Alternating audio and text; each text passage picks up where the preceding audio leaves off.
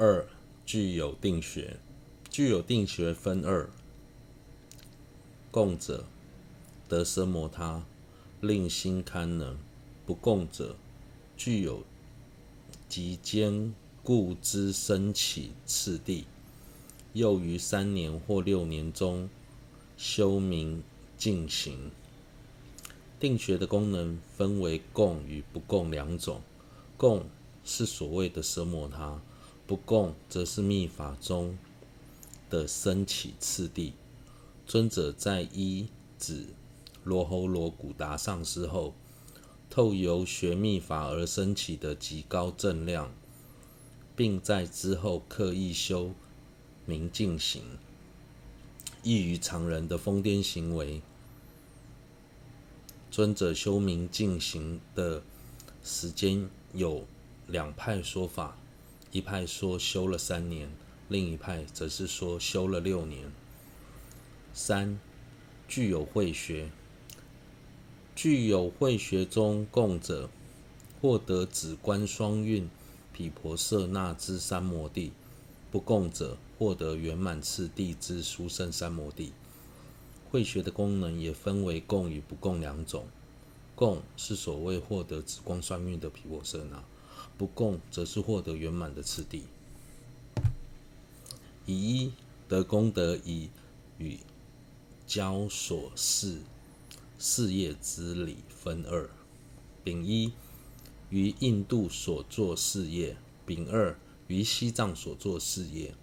丙一于印度所作事业，于金刚座大菩提寺，曾三次以正法击败外道恶论，住持佛教，亦善尽信除自部上下圣教所有未达邪解邪解疑惑恶垢，弘扬圣教，弘扬圣教，故一切不。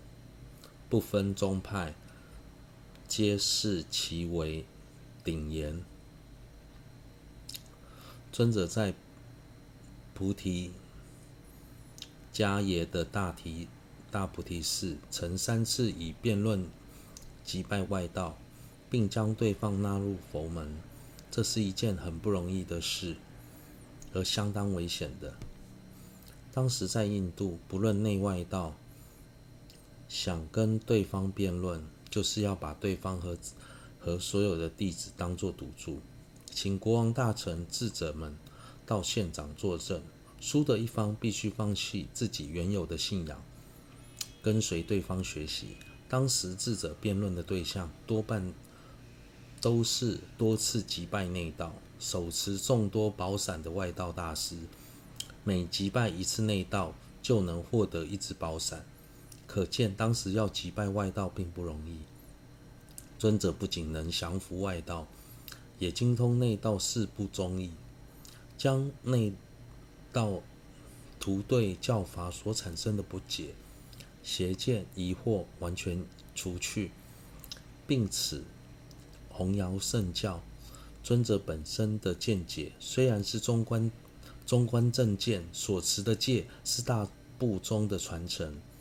但由于他精通各部宗义的教义，因此不分宗派，所有人都视他为顶严。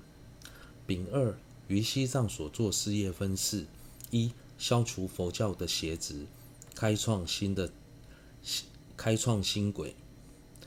天师叔侄发大精进，依次派遣义师、精进师子及那。错圣戒二人，硕硕前往印度迎请尊者。